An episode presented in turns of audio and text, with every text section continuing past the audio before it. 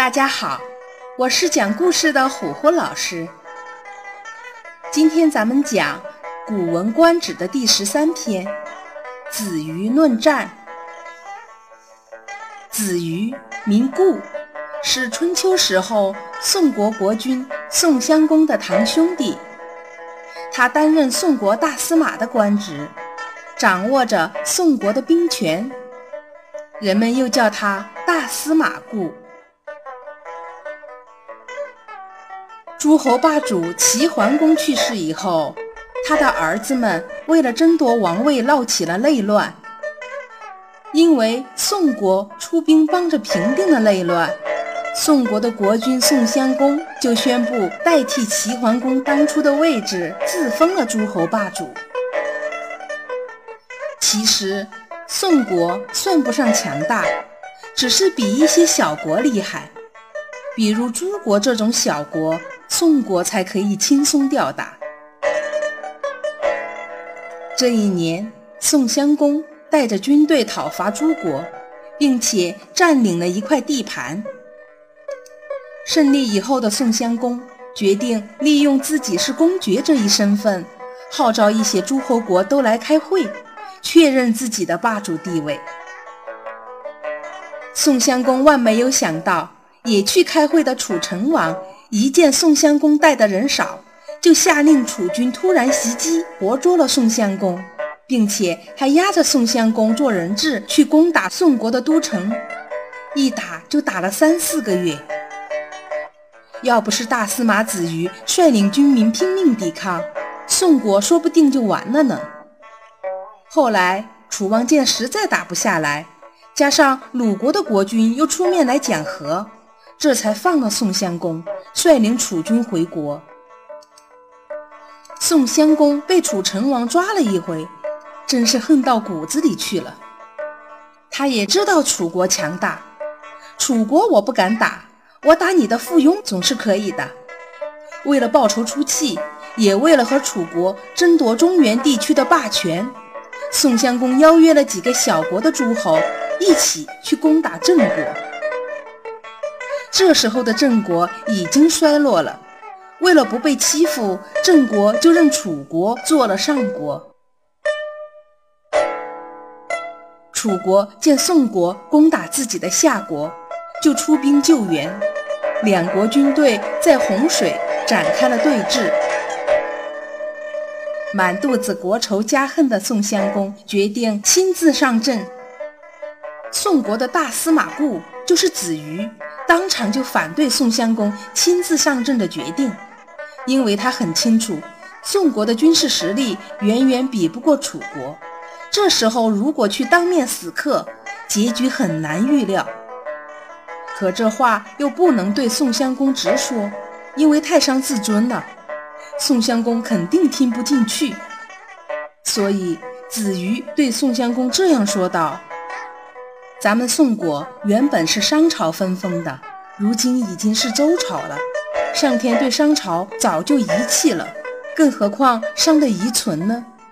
国君您是要振兴宋国的英明君主，咱不去和楚国较真儿，饶过楚国算了。瞧，子瑜多会说话，明明知道硬打很难打赢，为了让国君听得进去。他请宋襄公饶过楚国，不要去打仗。不管话怎么说，不去打就行。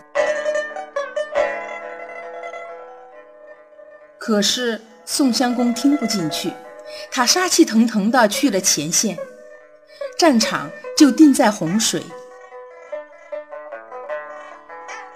顾名思义，洪水是有一条名叫洪水的河，这是一条古河道。现在已经没有了。楚国的军队和宋国的军队分别在河的两边，隔着河没法打。楚军决定渡河过去。在楚军渡河的时候，宋国的军队已经排列好了阵型，随时可以发起攻击。楚国大军乱哄哄地渡河，有的楚兵在河这边，有的在河那边。还有很多正趴在木筏和小船上拼命的划水，根本无法排成队列阵型，更不可能组织起有效的进攻。子瑜看到这样的情形，激动起来，他对宋襄公说道：“楚军人多，咱们人少，国君趁着他们正在渡河，下令出击吧。”没想到宋襄公却连连摇头说：“不行。”宋襄公的话让子瑜非常着急。如果趁现在攻击楚军，一定能打赢，因为楚军只有不到一半的战斗力，这是多好的机会呀！可宋襄公就是眼巴巴地看着楚军渡河，不准出击，把子瑜急得不行。过了一阵儿。楚军已经全部渡过河来，开始在河边整理队伍。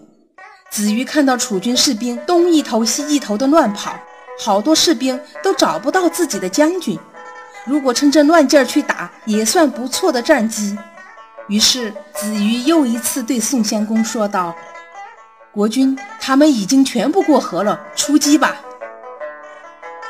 谁知宋襄公依旧摇摇头说道：“还是不行。”子瑜和宋国的将军、士兵们都急坏了，他们不知道宋襄公为什么要放过这么好的战机。其实，宋襄公有宋襄公的心理，他认为自己是打着仁义的大旗才当上诸侯霸主的。如果自己的军队做了不仁义的事情，以后政治上可就不好说了。在宋襄公的理念里，君子。不能伤害已经受伤的人，也不俘虏白头发的老人，更不能凭借险要的地形阻击敌人。当然，也不能攻击没有排好阵的敌人。打仗必须大家列好队，堂堂正正打赢才算光彩。所以，宋襄公一直不下令出击。宋军一直等到楚国的军队全部过河。重新整理好队伍，排好了阵型，这才敲鼓吹号，发起进攻。结果，人少的宋国军队被人数众多、战斗力强悍的楚军打得大败。